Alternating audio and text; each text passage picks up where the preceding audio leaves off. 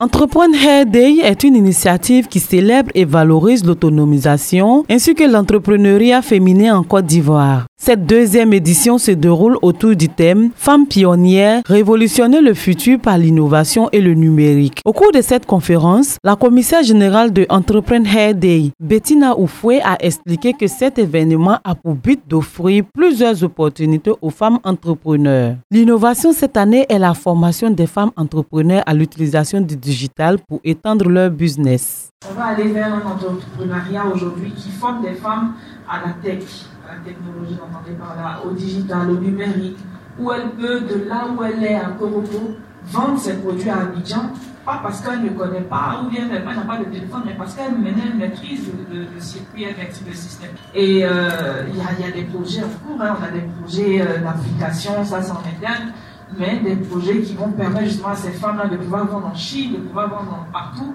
En prélude à la journée Entrepreneur Hair Day, les femmes entrepreneurs seront formées dans plusieurs domaines de l'entrepreneuriat. Ces différents modules se dérouleront du 19 au 23 février prochain. On a un programme qui a été lancé justement avec nos partenaires, dont la Chambre nationale des femmes chefs d'entreprise, qui nous accompagne aussi. Euh, sachez qu'au sein de cette chambre, nous avons assez de compétences D'où le nom Femmes chefs d'entreprise de Côte d'Ivoire. Nous avons des managers, nous avons des directrices, nous avons des communicatrices.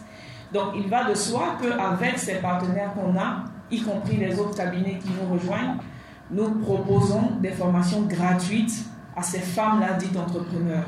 Environ 2000 participants sont attendus à cette journée promotrice de l'entrepreneuriat féminin qui se tiendra le 9 mars prochain au lendemain de la journée internationale de la femme.